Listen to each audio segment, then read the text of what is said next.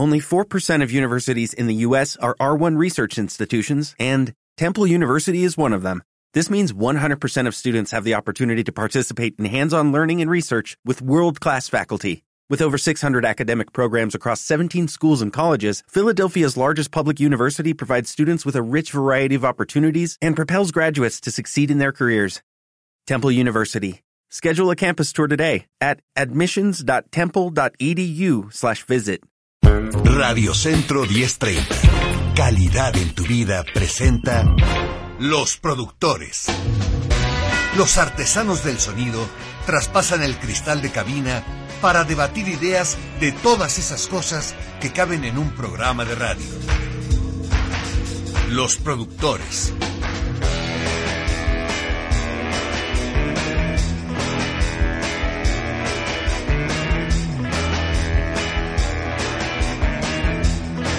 Qué gusto saludarle, ¿cómo está? ¿Cómo le va?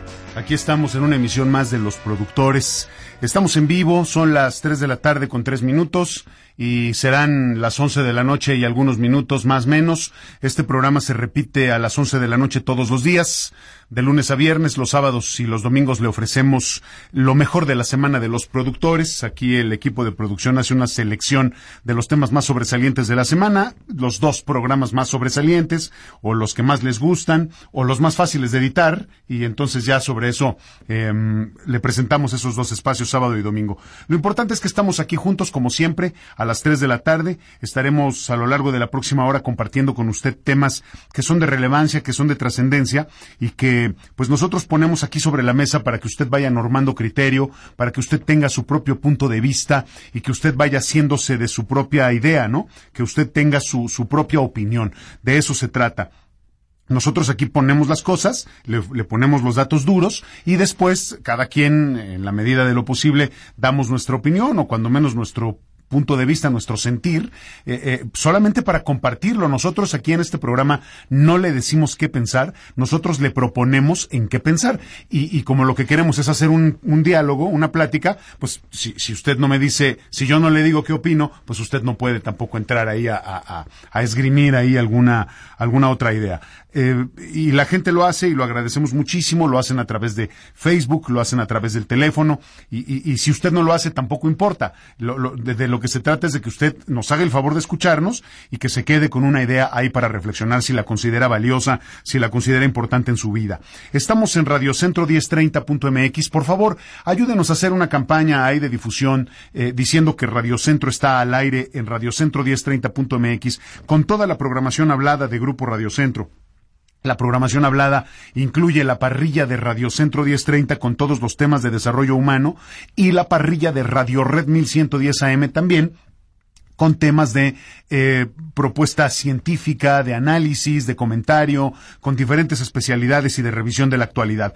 Eh, así que si nos ayuda usted a difundirlo, nos va a hacer un gran favor. Radiocentro 1030.mx y eso será en lo que regresamos al cuadrante metropolitano al 1030 de amplitud modulada. Por lo pronto estamos en Internet, repito, radiocentro1030.mx. Estamos en la aplicación Radiocentro. La aplicación se descarga de cualquier tienda de aplicaciones y usted ahí eh, eh, no le cuesta nada. Ahí puede escuchar todas nuestras emisoras. Ahí está Radiocentro 1030 con los colores que usted conoce, nuestros colores rojo, azul, blanco, eh, distintivos de Radiocentro 1030, calidad en tu vida.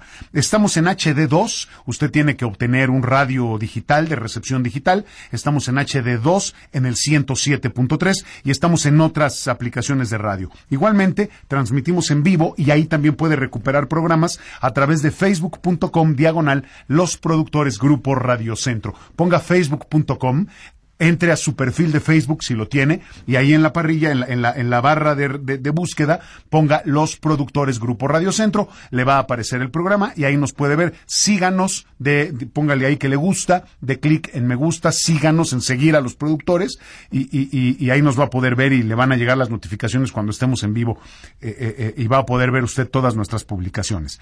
Eh, Facebook.com diagonal los productores Grupo Radio Centro. Hay eh, está la página de Radio Centro 1030 en donde además de escucharnos puede recuperar programas anteriores, está la sección de podcast y ahí están todos los programas que hemos venido haciendo en los últimos meses. Eh, bien, vamos a comenzar con el tema del día de hoy. Es un tema eh, muy importante porque está rodeado de diferentes variables que son algunas suenan negativas, pero son consecuencia de la dinámica social. Eh, vamos a hablar de el, Atlas de Homicidios en México 2018. Esto está publicado por México Unido contra la Delincuencia. Es una revisión de dónde y cómo han ocurrido los homicidios en este país. Entonces, por eso le digo que está rodeado de algunos aspectos negativos como la inseguridad, la, eh, el miedo, la, la ansiedad, la, toda esta pues mala vibra, perdón que lo diga de esta manera, toda esta mala vibra que se ha generado en donde la gente no quiere salir, donde la gente piensa que México es un país que está convulsionando y, y en donde pareciera que pues ya no podemos salir a la calle porque porque exponemos la vida. Y bueno, eso es cierto. Nada más salir a la calle nos estamos exponiendo a muchas cosas. Eh, nos exponemos a bacterias, nos exponemos a microbios, nos exponemos a situaciones de la misma urbanidad o del mismo campo que, que a veces nosotros como seres humanos no resistimos, más allá de las acciones directas de una persona que tengan que ver con temas de agresión. Me refiero a que salir a la calle nadie lo salva de que se le caiga una pared encima. Y no quiero ser catastrofista, pero esa es la verdad. Salir a la calle y que de pronto se caiga un cable y lo electrocute, bueno, no hay de otra, ¿no? Eh, eh, eh, así que vivir en una ciudad tiene costos, tiene riesgos, pero hoy vamos a hablar de esto que es un fenómeno social muy importante que ha llamado la atención desde hace muchos años, desde que se empezó a medir el tema de la delincuencia, de los homicidios y de la inseguridad en México. A mí me gustaría saber cuál es su percepción, pero también me gustaría saber, junto con su percepción, porque esa es una cosa, su experiencia usted qué es lo que vive cotidianamente y cuál es la percepción que tiene, porque yo tengo una experiencia cotidiana de mi vida en el área metropolitana del Valle de México y tengo una percepción de lo que pasa en otras partes del país a donde yo no viajo. Eh, por ejemplo, yo no voy a Yucatán con regularidad, yo no voy a Sinaloa con regularidad, yo no voy a Tamaulipas, yo no voy a Chihuahua, yo no voy a Chiapas. Me encantaría poder ir con regularidad a estos lugares del país, pero no voy porque mi vida no me lo permite, porque estoy con otras ocupaciones. Entonces, una cosa es lo que yo piense o crea o perciba o infiera que ocurre en un territorio como podría ser Baja California y otra cosa es la experiencia que se vive todos los días. Entonces, me gustaría si usted está de acuerdo, que iniciemos un diálogo en ese sentido. ¿Cuál es su experiencia y cuál es su percepción? Usted, ¿dónde vive? ¿Cómo vive? ¿Cómo, cómo siente que está el tema eh, cómo, otra vez, sentir es una percepción, cómo, cómo vive, cómo vive el, el, tema de la inseguridad, cómo vive el tema de los homicidios. ¿Ha estado cerca? Eh, eh, ha, ha, ha, padecido ese problema en su familia, en alguna, en algún familiar cercano, algún amigo, algún vecino? Eh, eh, o su barrio, su colonia, su alcaldía es muy segura y no tiene, no tiene usted ningún problema, se deja llevar por lo que dicen las noticias, por lo que vemos en la televisión, por lo que escuchamos en el radio, por lo que leemos en el periódico. Eh, ese, es, un poco un, un, tema que me gustaría que pudiéramos empezar a platicar usted y yo. Y ahorita le voy a dar algunos datos de lo que dice, de lo que se ha publicado aquí en este Atlas de Homicidios México 2018. Eh, quiero decirle que también tenemos un par de números telefónicos para que nos llame. Ponga el 55 al principio como prefijo para cumplir con los 10 dígitos. 55, 52, 59, 23, 29 y 55, 52, 59, 12, 66. Eh, repito, 55, 52, 59, 23, 29 y 55, 52, 59, 12, 66. Bien, dice en su introducción este Atlas de Homicidios México 2018. Eh, de acuerdo con el Instituto Nacional de Estadística y Geografía, en 2018 ocurrieron 35.522 homicidios en México. Esta cifra representa 35.522 historias humanas cortadas abruptamente en contextos y realidades distintas. El momento, el lugar y la forma en que estas vidas fueron terminadas son de suma importancia no solo para la persecución y la sanción penal de los agresores, sino también para la prevención de casos futuros. En este Atlas de Homicidios, dice quien publica esta introducción, presentamos una aproximación a las preguntas sobre dónde y cómo ocurrieron los homicidios durante el año pasado. Mostramos una exploración visual de los datos disponibles a nivel nacional y para cada entidad federativa. Esto con el objetivo de motivar y ayudar a los actores gubernamentales a reflexionar sobre posibles patrones geográficos, temporales y medios utilizados por los agresores para que puedan ser considerados en el diseño e implementación de políticas orientadas a reducir y revertir la crisis de homicidios que desde hace poco más de una década aqueja a nuestro país. Para platicar sobre este tema, le agradezco que nos tome la llamada, su tiempo y su generosidad a eh, ya está con nosotros aquí Paul Frisard. Paul Frisard es el coordinador de investigación y políticas públicas de México Unido contra la delincuencia. Paul, muchas gracias por tomar la llamada. Buenas tardes. Eh, bienvenido a los productores. Buenas tardes y muchas gracias por el espacio. Al contrario, eh, de verdad qué bueno que estás aquí con nosotros porque hay muchas cosas de las que platicar. Bien, pues si te parece, empezamos de una vez y quisiera preguntarte eh, o pedirte, por favor, una primera eh, introducción o una primera lectura de lo que es este Atlas de Homicidios México 2018. ¿cuáles, ¿Cuáles son los principales datos que aporta este Atlas? Desde la pregunta de dónde y cómo ocurren los homicidios y luego de ahí ya vamos bordando en la idea, yo te pediría, Paul, a ver si podemos hacer este esfuerzo, eh, en la idea de al final, al final de nuestra reflexión, en nuestra conversación, poder ofrecerle al público información útil para que, pues no solamente estemos sentados esperando a que el Estado o el gobierno o las autoridades eh, hagan lo que tengan que hacer, ¿no? Sino estos actores gubernamentales, sino para que nosotros de alguna manera también podamos tomar parte activa en la, en la solución y en el enfrentamiento, o, sí, en, darle cara a este tipo de situaciones. ¿Qué, cómo podemos empezar, Paul, en esta conversación?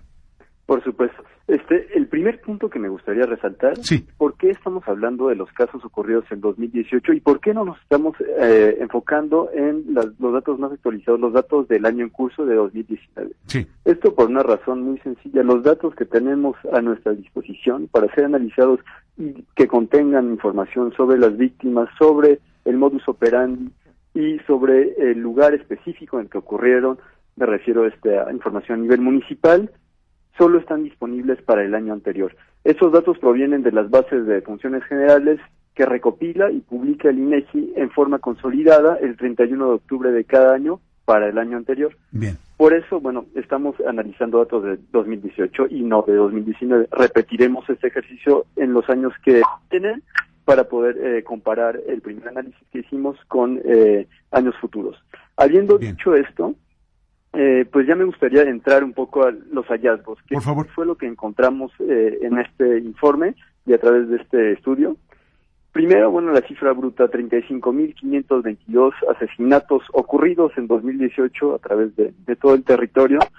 Esta cifra, pues sí, este, si las analizamos de forma bruta, nos informa que el fenómeno está, bueno, siguió creciendo en 2018 en comparación con los años anteriores. Sí.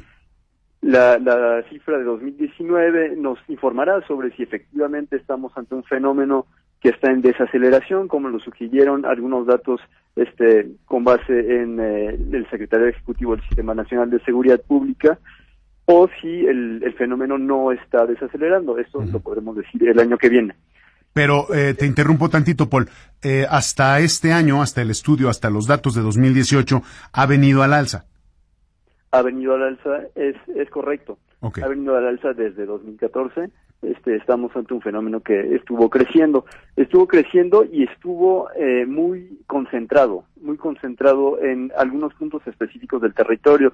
Si uno observa el mapa este, que está disponible en, en la publicación, el mapa nacional de, homicidios con las divisiones territoriales a nivel municipal, vemos algunos puntos, vemos que el mapa primero no está completamente eh, eh, pintado de rojo, ¿no? Elegimos ese color para representar la, incidencia de homicidios. Tenemos concentraciones muy enfocadas. Eh, me refiero en, en, específico a los municipios, por ejemplo, de Tijuana y Juárez, que concentran tan solo esos dos municipios el 10% de los casos ocurridos en 2018. Si ya nos vamos a los 10 municipios con más casos durante ese año, concentran el 20% de todo el fenómeno a nivel nacional. ¿Esto qué nos dice? Primero que es un fenómeno que está concentrado en ciertos espacios. La segunda dimensión de este atlas y de, este, de esta investigación, es decir, además de un análisis geográfico, dónde están ocurriendo los homicidios y de qué forma, también nos interesa saber cuáles son las diferencias en las dinámicas del homicidio. Este, algunas narrativas quisieran darnos a creer que es un fenómeno homogéneo que podría ser atendido con una estrategia única implementada desde el Poder Federal para todo el territorio. Nosotros creemos que no es el caso y que, bueno, las estrategias que quisieron implementarse a través de aumento del uso de la fuerza del Estado en todo el territorio no dieron resultados positivos. Lo que necesitamos es más conocimiento de los contextos locales, más conocimiento de las dinámicas diferentes que operan este, en cada espacio. Bien. Eh, quiero eh, seguir en ese sentido, Paul, preguntándote eh, qué inferencia ¿Qué se puede inferir desde la perspectiva de la geografía? Está marcadísimo, ¿no? En, en, los mapas que presentan aquí en este, en este atlas, está muy marcado las concentraciones, los, los rojos oscuros, digamos, incluso los, los más eh, ocres, están uh, están muy claros, ¿no? Hay, hay, zonas específicas geográficas que pudieran estar delimitadas. Casi, casi podríamos implementar estrategias de seguridad directamente en zonas geográficas muy ubicadas. Eh, pero bueno, habría que ver. Por eso te pregunto primero la parte geográfica y después quiero preguntarte las, la, la correlación que existe, si es que la hay, con la variable, por ejemplo, cultural. Y, de una vez te pongo la otra porque para mí también es central, el tema de las edades. ¿Qué significa las edades en donde se están cometiendo más homicidios? Pero vamos al principio, por favor. Eh, el tema geográfico. ¿Qué puedes decir al respecto, Paul? Las concentraciones, bueno, lo mencionaba este, hace un momento, en el norte del país tenemos focos de, concentración de, este delito. Eh, en Tijuana, en Juárez, y de forma más global la región noreste, noroeste, perdón, del país, que incluye entonces Baja California, incluye también la costa de Sonora, de Sinaloa y este si lo ponderamos eh, por número de habitantes por población, encontramos que tenemos unas zonas de riesgo en la sierra que separa Chihuahua de Sonora. Estos este, mapas nos dan información sobre el, el, delito en su repartición geográfica y nosotros en este ejercicio lo, lo que hicimos fue contrastar esta información, la recurrencia del fenómeno, con las carreteras, con este vías de paso importantes. Lo que vimos es que efectivamente en esta región noroeste los puntos eh, nevrálgicos de comunicación, este espacios donde hay aeropuertos, carreteras federales, concentraron más este tipo de fenómeno eh, violento. Luego, este nuestro nuestro atlas no responde a la pregunta por qué. ¿Por qué las personas están asesinando a, otras personas? Nosotros respondemos a cómo este, ocurren esos homicidios, en qué espacio, quiénes fueron las personas asesinadas y en qué magnitud. La respuesta del por qué, es decir, con qué eh, motivos este, se vincula cada uno de estos, de estos homicidios, bueno, les corresponde al sistema de justicia penal. Claro, ustedes no tienen ninguna línea de investigación en ese sentido tenemos hipótesis y ahí se, me gustaría insistir en este punto. se queda efectivamente en el, el, grado de la hipótesis porque nosotros no somos este ni el Ministerio Público para procurar este eh, la justicia ni el, el, juez, ¿no? Ni el juez para determinar si efectivamente fue este atribuible a tal o tal causa. Las pistas que nosotros tenemos en espacios bueno, podemos este, mencionar el caso de Guanajuato. En Guanajuato tenemos la mayoría de las víctimas asesinadas, hombres como mujeres, por arma de fuego en la vía pública. Tenemos además en ese espacio eh, conexión, buena presencia de ductos, de ductos que, que, que transportan eh, eh, combustibles y que pueden ser zonas estratégicas para algunos intereses criminales sin embargo, pues de nuevo es una pista de investigación y nosotros no estamos infiriendo directamente que todos o la mayoría de los delitos que ocurrieron en este lugar se atribuyen a esto. Claro, sí, entiendo que para presentar un cuadro inicial, digamos, una, una primera entrada, por decirlo así, se puede decir eh, que en México los homicidios ocurren principalmente en la vía pública y son cometidos por arma de fuego. ¿no? Eh, eh, principalmente, para decirlo así, para tener una idea más o menos clara de por qué nos llama tanto la atención, cómo ocurren las cosas, cómo se da el fenómeno. Es la forma, digamos, ¿no? Tan importante como el fondo. Hay que entender la forma y probablemente ahí encontremos alguna razón.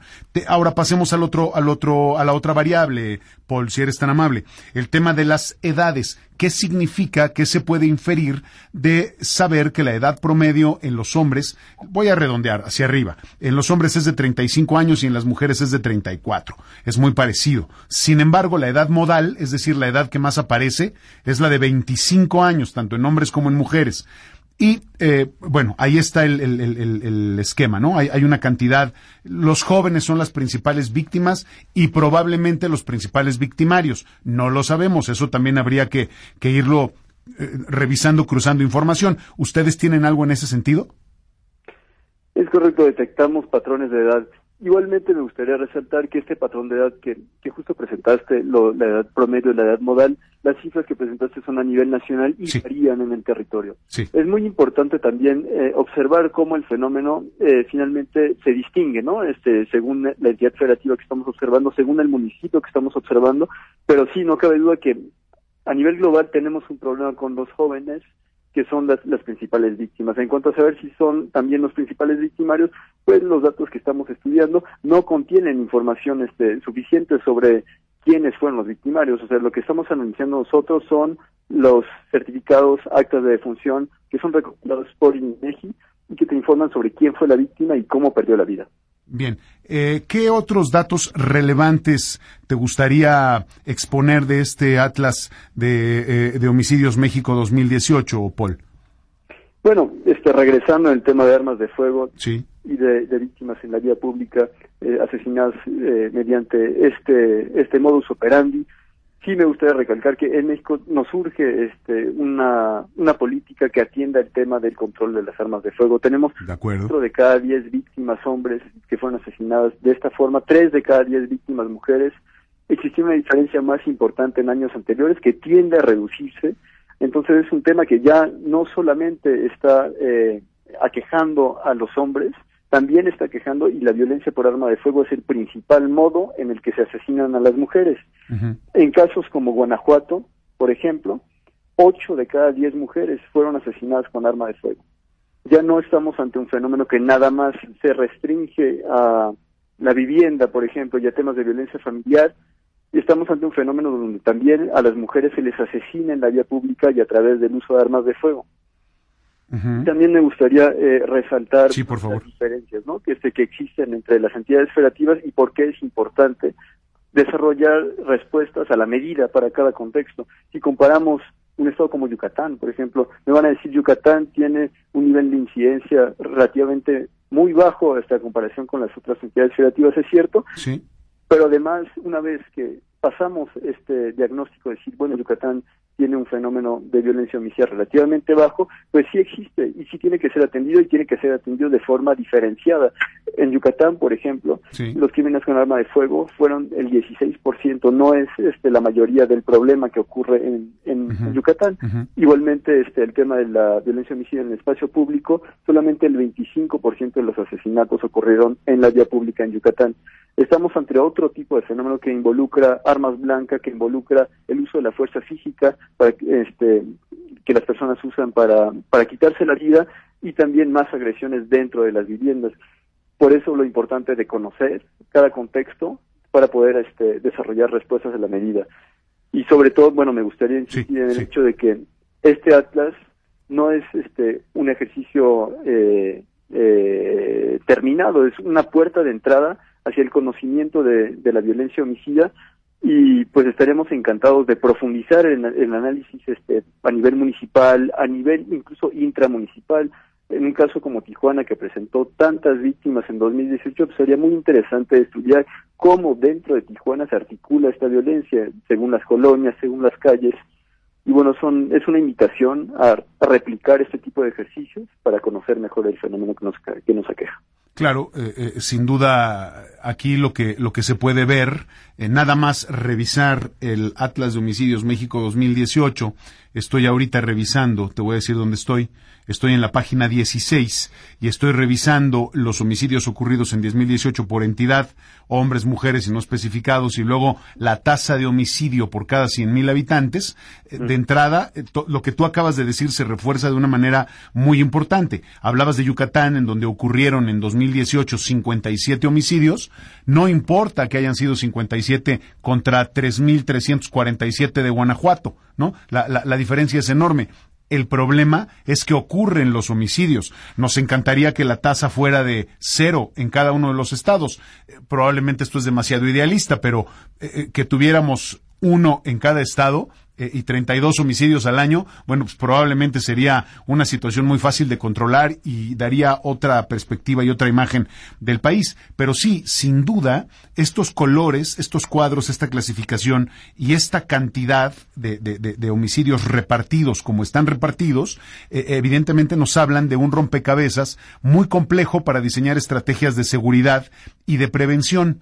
Una, ya dijiste tú, eh, Paul Frisard, es eh, precisamente el control de las armas de fuego. Eso parece que hablamos en el vacío, ¿no? Parece que estamos gritando en el espacio exterior, en donde no hay una voz o no hay un, un, una, un par de oídos que quieran escuchar y que quieran poner atención en este asunto, salvo que tú tengas alguna información en contrario, pero me da la impresión que en los medios de comunicación medio se discute el tema e inmediatamente se señala y se apunta hacia los Estados Unidos como el responsable de que deja pasar las armas aquí, ¿no? Eh, eh, y entonces nadie se hace responsable en México y no hay en ese sentido la posibilidad de diseñar una estrategia clara que también es difícil, insisto, porque son 32 entidades diferentes y, me queda claro que no es lo mismo la, los asesinatos que ocurren en Baja California, que fueron 2.765 en 2018, contra los que ocurren, por decir algo, en Nayarit, que fueron 347.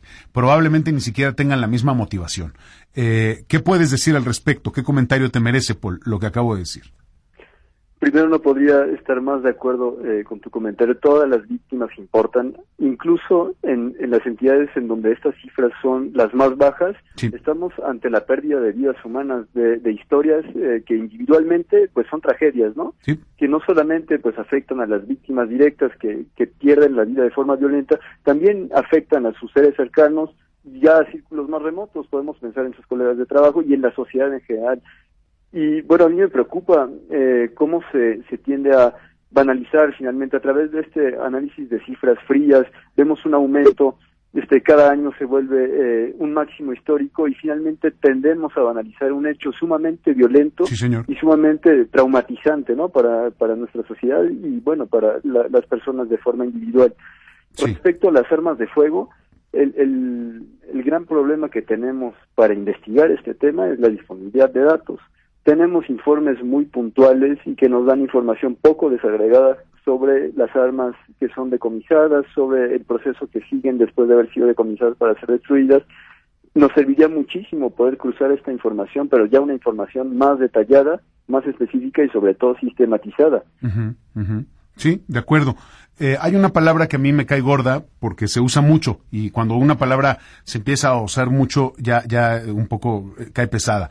Pero es el tema de la normalización. El problema de, tener todo este tipo de informaciones es justamente el, solamente estoy reforzando lo que tú acabas de decir, Paul. Eh, el problema de tener este tipo de números es que eh, ya damos por hecho que van a seguir ocurriendo, ¿no? O sea, vamos a esperar el índice de 2019 y probablemente el próximo diciembre estemos platicando tú y yo sobre el Atlas de Homicidios 2019 y vamos a decir, bueno, sí, subió aquí, bajó acá.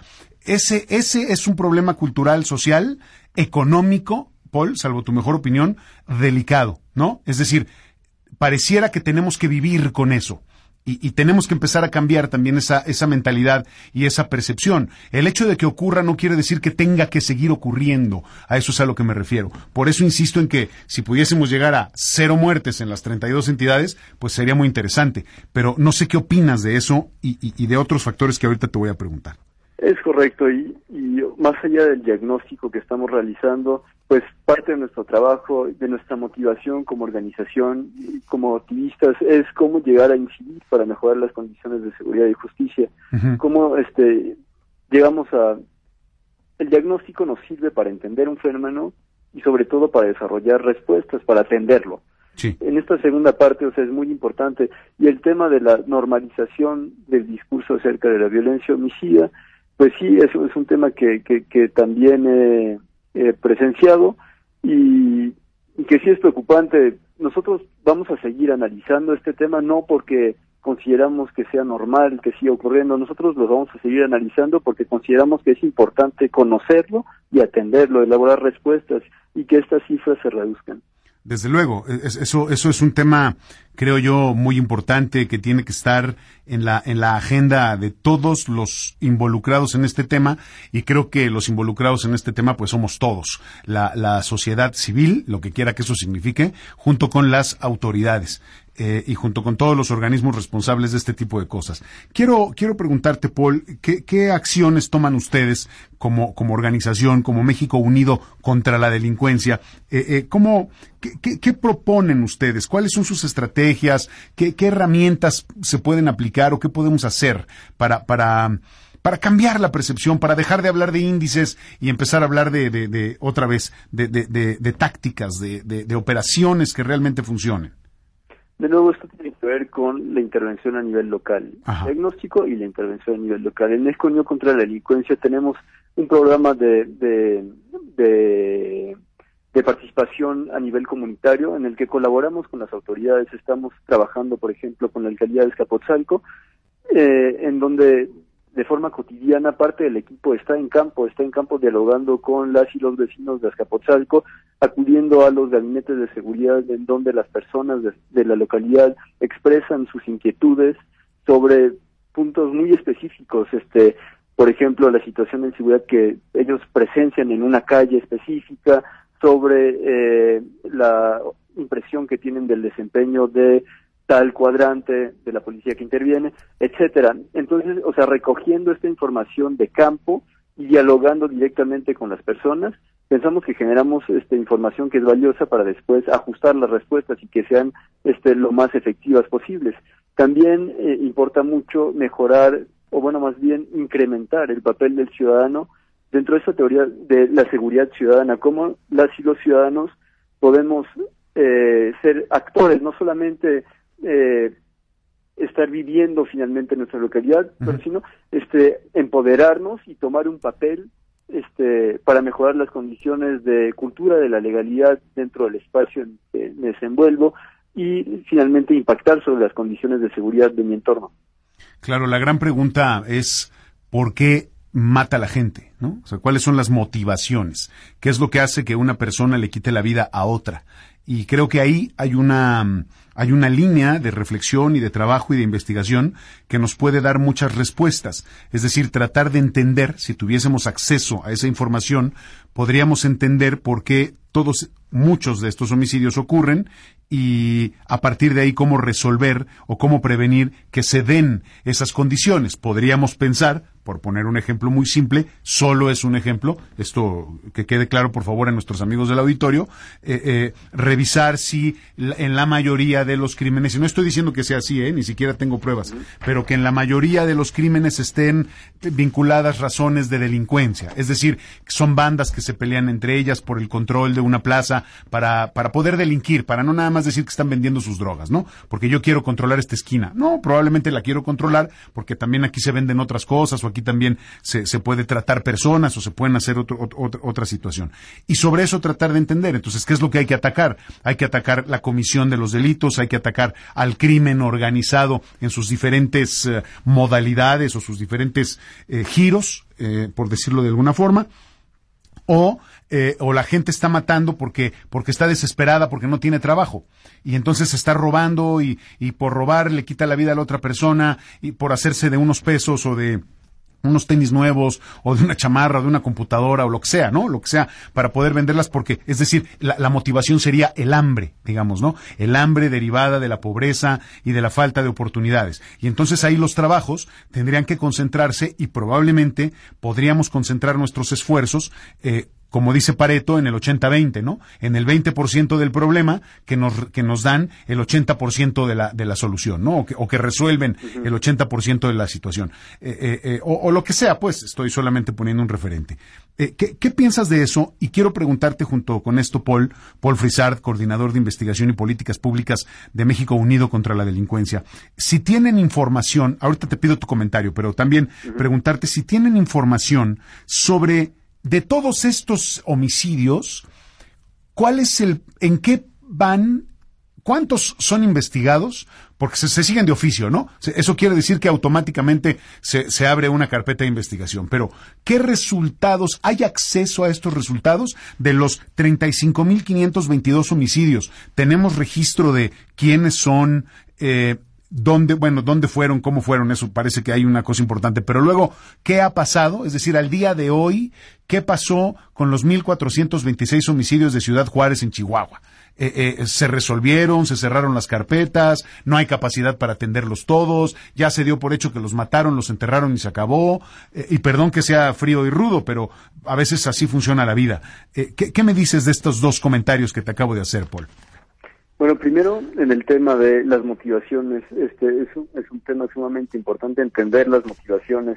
Sin embargo, pues es un trabajo que casi tendría que hacerse de forma individual, ¿no? Este para cada caso, sí. es un trabajo de criminología de ver para cada víctima, para cada victimario, cuáles son las motivaciones, los contextos específicos que se llevan a cabo. Y este respecto a posibles vínculos de, de, de los hechos con eh, conflictos entre organizaciones criminales, por ejemplo, o sea, sin duda alguna eh, son contextos que, que pueden llegar a pasar, sin embargo, me preocupa un poco la sistematización de esta interpretación, ¿no? Este sí. asimilar de forma sistemática, sin necesariamente sustentarse en los, en los resultados de la investigación penal, Ajá. los homicidios este, con la, el crimen organizado. El problema que tenemos a través de esta narrativa es que estamos reforzando eh, la idea eh, facticia de que estaríamos ante un fenómeno perfectamente homogéneo. Sí, de acuerdo. Que ser de acuerdo. nada sí, más este, sí. con una respuesta fácil para todo el territorio. Sí. La realidad es que este, tenemos dinámicas locales que son eh, muy complejas.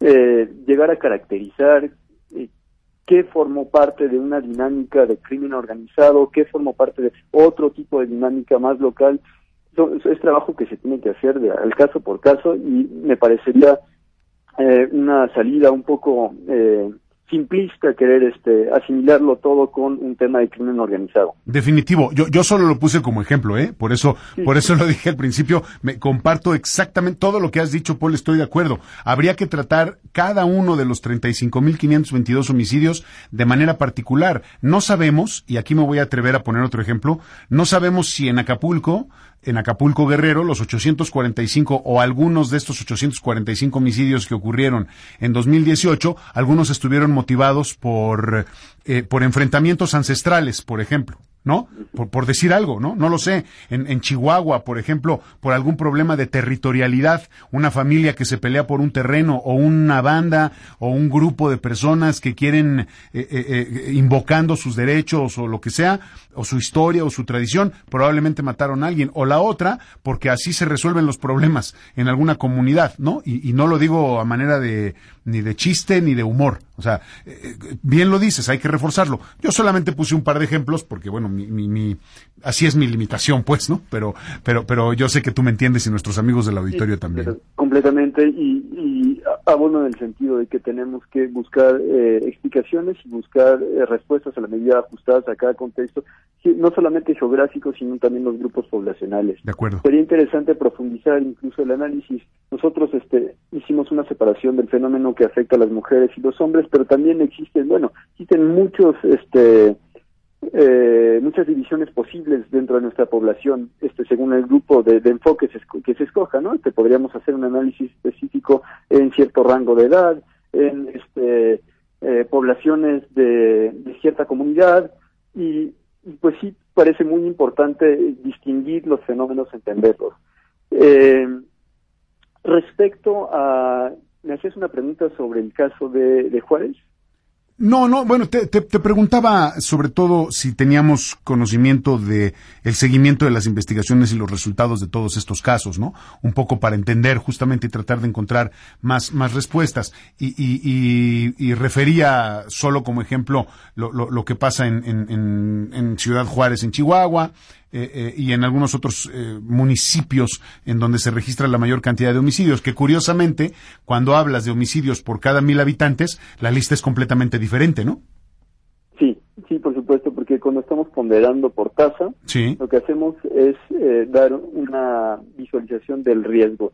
Es decir, en un espacio geográfico determinado, en un momento determinado cuál es la probabilidad para que los habitantes sean asesinados. Esa es la tasa, ¿no? por este, ya sea por 100.000 habitantes o por mil habitantes. Decidimos hacerlo por mil habitantes a nivel municipal, esto porque nos permitía eh, abarcar a un mayor número de municipios, son más de 2.500 municipios en el país, con poblaciones diversas y quisimos poder este, considerar el número, bueno, el mayor número posible para este análisis. Respecto a, al, a los resultados de, del, bueno, qué tan eficiente es el sistema de procuración el sistema de impartición de justicia penal en casos de homicidio doloso, les invitaría eh, a, consultar el informe que hicieron las y los compañeros de Impunidad Cero, es otra organización de la sociedad civil, lo presentaron, me parece también que en los primeros días de diciembre hicieron un trabajo este, estupendo eh, acerca de, este, de esta pregunta, de decir eh, cómo terminan este, revisando las cifras eh, del, sistema de procuración y de impartición de justicia, cómo terminan casos de homicidio doloso a partir del momento en el que fueron este, iniciadas las carpetas de investigación hasta eventualmente una sentencia. Bien. Eh, Paul, ¿quién lee este Atlas de Homicidios México 2018? Eh, ¿Quién lo lee? ¿Quién lo, ¿Cómo se puede utilizar? Eh, qué estrategias pueden derivar de los resultados y de los hallazgos de este, de este Atlas que tienen ustedes haciendo cuántos años? Es la primera edición de este Atlas. De este Atlas, pero lo han venido siguiendo, digamos, desde... Hay gráficas aquí que tienen ya, son más de 15 años, ¿no? Sí, México Unido contra la Delincuencia este, tiene más de 20 años trabajando en estos temas. Se veo aquí gráficas desde 1995, ¿no? Eh, pero, otra vez, perdón, ahí me, me, tropecé un poco. Entonces, ¿qué, me respondes a esto? Mm, lo que le diría es que primero nosotros tratamos de, de enseñar, bueno, de dar una visualización amigable de los datos. Los datos de las bases de funciones generales del INEGI son, o sea, bases de datos enormes para quien ya se haya echado un clavado. Dentro de estas son este claves, variables, este, codificadas. Nosotros tratamos de hacer esta información lo más digerible posible para un público lo más abierto posible. Es decir, para que cualquier ciudadana o ciudadano pueda entender, irse a la página este, que le interese. Este, en este caso, el, el corazón de atlas son las fichas estatales que contienen información para cada entidad federativa y es decir, darle la posibilidad a la ciudadanía de observar el estado que le interesa y ver las características que contiene. También, por supuesto, nos interesa eh, un tema de incidencia, ¿no? Cómo este, generamos respuestas y en este sentido, pues nos interesa, estamos en varios espacios de diálogo con eh, representantes de gobierno, con gobierno este diferentes niveles de gobierno también y nos interesa también este trabajo, ¿no? De decir cómo podemos avanzar juntos, sociedad civil, gobierno, para mejorar las condiciones de seguridad. ¿Hay algún programa, alguna estrategia, alguna política eh, que se haya creado en los últimos meses o en los últimos años, no necesariamente derivada de este atlas o de estos estudios, yo entiendo que es la primera publicación, pero ¿hay alguna reacción en ese sentido desde el sector oficial para realmente atacar este, este problema, esta circunstancia que vive México? Bueno, me parece muy interesante lo que se está desarrollando desde, desde el CNI, Secretaría Ejecutivo del Sistema Nacional de Seguridad Pública, en el tema de eh, coordinación entre los diferentes niveles de gobierno, ¿no? La adopción del modelo nacional de policía y de, juzgado cívico, lo que implica en términos de coordinación entre este el poder federal, el poder estatal y el poder municipal, me parece muy interesante. Ojalá y se implemente eh, eh, de forma adecuada y sí se lleve este a cabo completamente este ejercicio, ¿no? Porque lo que estamos observando es que a la par de esta voluntad de reforzar coordinación entre los tres niveles de gobierno promovidas este, por el mismo gobierno, tenemos otro tipo de estrategia, me refiero por ejemplo a la Guardia Nacional, que ya es más bien una estrategia de respuesta única, militarizada para el territorio y que no necesariamente está yendo en el mismo sentido. Nosotros apoyamos mucho más eh, la coordinación entre niveles de gobierno. ¿Por qué? Porque consideramos que quienes tienen mejor conocimiento del terreno es quienes están en la localidad. Claro. Las policías municipales hoy en día eh, no tienen la capacidad o no están lo suficientemente eh, formados, eh, confiables en algunos lugares específicos, porque no hay que desechar las policías municipales en su totalidad. Hay este funcionarios que están ejerciendo su trabajo de forma estupenda en, en muchos lugares del país y es un, es una profesión este pues finalmente que conlleva muchos riesgos, es una profesión que debería de ser eh, que debería ser apoyada, ¿no? Este, apoyada por los ciudadanos, por este el gobierno y si en algunos casos eh, se está ejerciendo de forma equivocada, entonces yo creo que deberíamos de trabajar para fortalecerlo, no para que se rebasen sus este, prerrogativas. Claro, a mí no acaba de convencerme el despliegue en todo el territorio nacional de fuerzas de seguridad porque me da la impresión de que es solamente poner el mantel sobre la mesa para tapar las manchas, ¿no? O las quemadas de la mesa. Eso es lo que parece. Es mi percepción, ¿eh? No, no, no quiero comprometer a nadie. Eh, eh, pero porque eso no resuelve nada. Eh, tendríamos que poner un tanque en cada esquina de todo el país para que, ¿no? Para que eso parara. Texto en el que en el que hemos vivido, ¿no? Este, la militarización de la seguridad pública. Sí, claro desde, bueno, desde 2006. No, perdón, desde los 70, Paul, desde los 70, desde que salieron los, los militares en, en, en octubre del 68 y luego en el 70, 71, 72, los, los tanques no regresaron, por eso hay un dicho que dice que los tanques no tienen reversa, los sacas de los cuarteles y no regresan, y desde los 70 estamos con la presencia militar en el país, lo cual no ha servido, bueno, ha servido de mucho para ciertos grupos poderosos, pero para la ciudadanía de ninguna manera. Eh, eh, eh, y esa es una, una, una, revisión que hemos hecho aquí desde hace muchos años con expertos, con autores, con investigadores, y, y ese es un tema muy delicado, ¿no? Es decir, la estrategia gubernamental de seguridad desde los años 70 a hoy ha sido más desde la perspectiva de la ¿cómo decirlo? De la imagen, ¿no? De decir, miren cómo estamos haciendo cosas, pero cuerpos de seguridad van y vienen, tú llámalos como quieras, ¿no? Eh, eh, eh, Guardia Nacional, ¿cómo se llamaban los otros, los que estuvieron ahí? la Gendarmería, la, la AFI, la no sé qué, y ponle las siglas y el acrónimo que quieras, y la verdad es que le estamos dando vueltas al mismo problema, y eso es una cuestión del gobierno, ¿no? O de los gobiernos, pues. Claro, tiene que ver con este sí, un, modelo reactivo, ¿no? Un Eso. reactivo de cada gobierno entrante quiere, este, bueno, meter un poco mano en, el tema, poner su marca. Sin embargo, pues sí estamos ante, un problema que es muy complejo y que necesita conocimiento local, que necesita respuestas adaptadas a cada contexto y no podemos eh, pensar en, un, en una respuesta efectiva a través de modelos que nada más están este, operándose de forma reactiva y sobre todo con una estrategia única. Claro, yo, yo pienso, salvo tu mejor opinión, Paul, Paul Frisard y la de nuestros amigos del auditorio, que el, el, tema está en la prevención y desde la perspectiva de la educación, del trabajo bien remunerado, desde la ética, y esto quiere decir una reconstrucción del concepto de nación y una reconstrucción de lo que entendemos nosotros como nuestro país y como y lo que es nuestra nuestra escala de valores y nuestra pirámide de valores. Eh, eh, por ahí es por donde creo que tendríamos que empezar a trabajar, pero como eso es una cosa histórica no se ve en un sexenio, pues nadie se anima, ¿no? Nadie se anima. Y entonces reformas van y reformas vienen, y lo mismo, cuerpos de seguridad van y vienen,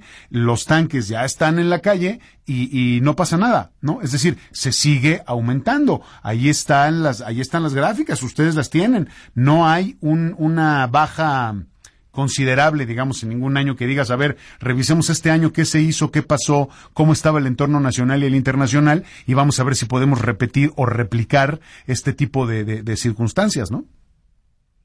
Sí, es, es, correcto. Estamos eh, ante un fenómeno que desafortunadamente está en niveles muy altos desde hace mucho tiempo. Sin embargo, sí me gustaría, eh, bueno, recalcar... Lo que quieras, por favor. La, gráfica, la gráfica este, de datos nacionales, sí. tuvimos momentos de decrecimiento de este fenómeno. Y bueno, pues sería interesante observar qué, qué se hizo en, esos momentos y, por qué tuvimos eh, decrecimientos, ¿no? Me estoy refiriendo al periodo, por ejemplo, si analizamos de 95 al 2007, pues tuvimos un decrecimiento progresivo a nivel nacional de este fenómeno. De 2011 a 2014 de la misma forma tuvimos un decrecimiento progresivo. ¿Cuáles fueron las estrategias que se implementaron en la materia?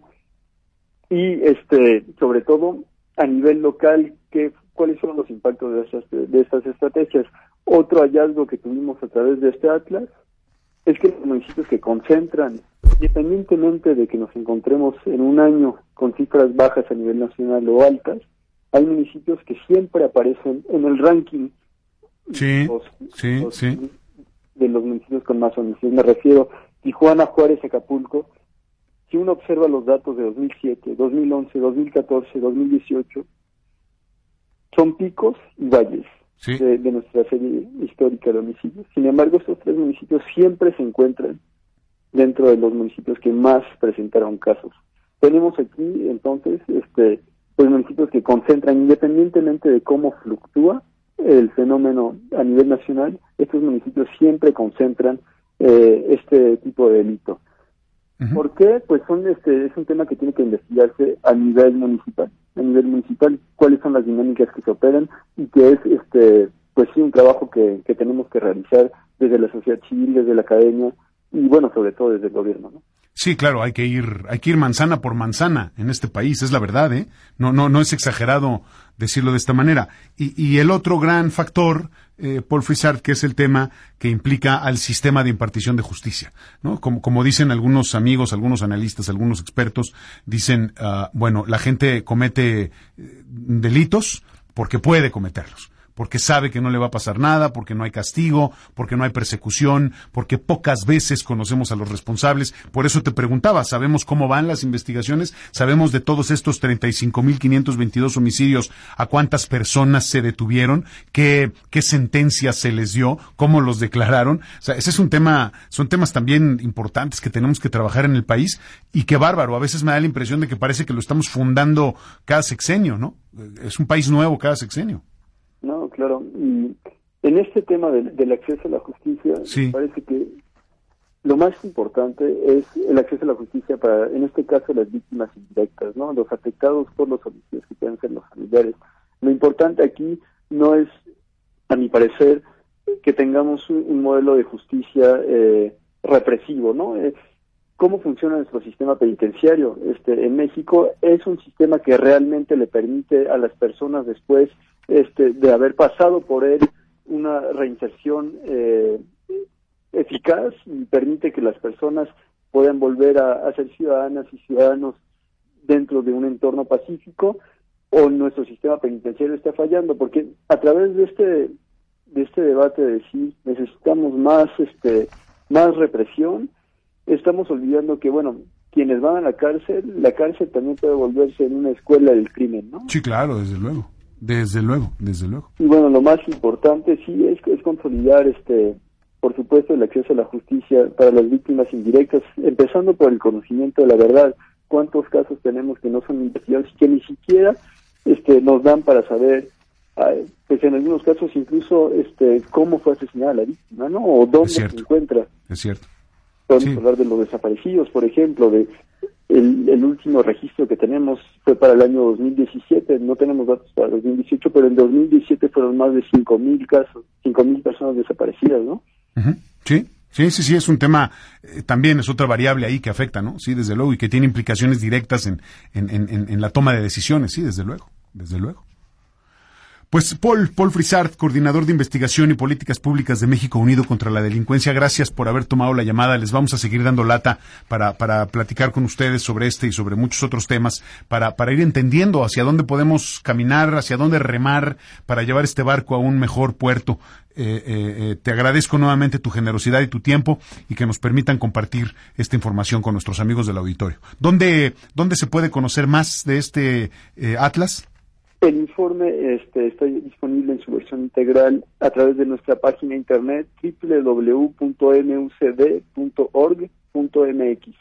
mucd.org.mx. .org.mx. Muy bien. mucd.org.mx.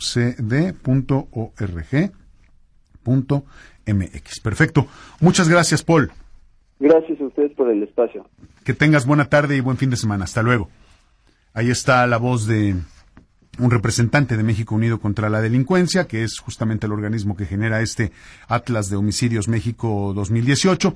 Pues si a usted le interesa el tema, sígalo, véalo, analícelo, piense eh, eh, qué se puede hacer al respecto y, tenga más información. Siempre es importante, si vamos a dar alguna, algún comentario, alguna opinión o vamos a exponer algún tema, cuanta más información, mejor, más credibilidad, más confianza, más seguridad.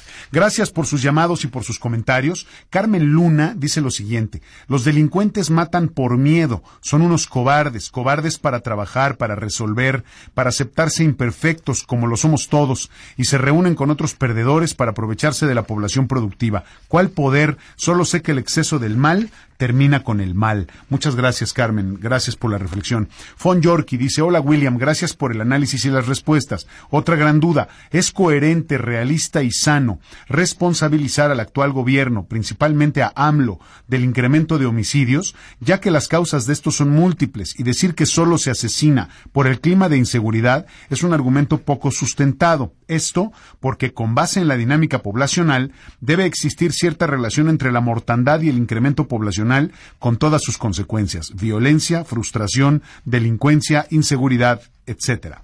Eh, Fon, tienes, tienes mucha razón. A ver, más bien, bueno, no es que tengas razón, la duda que tienes. Claro que no es coherente responsabilizar solamente a un gobierno y menos a uno eh, a este que tiene un año y que recibe un país en ciertas condiciones. Esto es algo eh, la, situación actual de nuestro país es algo que se ha venido construyendo desde hace muchos años. Y hace muchos años son cuando menos 35 o 40 años. Esto no es solamente responsabilidad de un gobierno. No podemos responsabilizar nada más a un presidente y su gabinete. Tenemos que entender desde la perspectiva de lo integral cómo ha venido funcionando, organizándose y preparándose este país para alcanzar el objetivo o la vocación que se supone que tiene. Entonces ahí ya empiezan los problemas. Como no sabemos cuál es la vocación de este país, pues cada quien jala para donde quiere. Y ahí ese es uno de los, de los temas y de los problemas. A veces en el radio tenemos que ser simplistas porque el tiempo nos gana, pero Claro que no es congruente ni coherente responsabilizar a un solo gobierno. O sea, nosotros no podemos decir la culpa es de fulano de tal. No, hombre, claro que no. Ah, e, esto es sistémico y, es integral. Tiene que ver con muchas facetas, con muchos ámbitos, con muchas áreas del país. Así que no, no, Fonjorki, no es coherente. Gracias por preguntar y muchas gracias por la aportación. Gastón Alonso nos manda un saludo cordial desde Mexicali y Oscarú Oscarú Villagrán MX dice, ¿qué pasó con colección nocturna? ¿Por qué está fuera del aire? Solo ponen la cortinilla de entrada y después pura música. Espero me pueda contestar y si no seguiré con la duda. Saludos. Oscarú, si, si me estás haciendo favor de escuchar, eh, el programa lo suspendimos justo cuando cumplimos 17 años. Se suspendió por una situación que tuvimos aquí en la, en la, en la empresa. Tuvimos que detener el programa porque estamos replanteando si vamos a hacer el programa en radio o si vamos a hacer algo parecido en televisión. Eh, estamos platicando, Oscarú, no sé si vamos a regresar o no. Por lo pronto, el acuerdo, la instrucción y en lo que quedamos fue en no hacer el programa por ahora. Estamos poniendo ahí solamente música para, para cubrir ahí el espacio, porque no lo hemos querido ocupar hasta que no definamos exactamente bien qué es lo que vamos a hacer con ese, con ese espacio de programación. Gracias por preguntar. Eh, por favor, eh, tenme paciencia eh, y ya verás que pronto vamos a estar dando noticias sobre qué va a pasar con ese espacio y qué vamos a hacer con colección nocturna o con otro programa, pero que tenga el espíritu y, el corazón de lo que teníamos o lo que hacíamos en colección nocturna. Muchas gracias por preguntar. Gracias por habernos permitido acompañarle. Aquí terminamos una emisión más de los productores. Vámonos arriba con Maite, ya llegó Maite Prida y como siempre le deseo una espléndida tarde y le pido bueno, le recuerdo, nos escuchamos a las 11 de la noche y le pido de la manera más atenta que no se separe de Radio Centro 1030.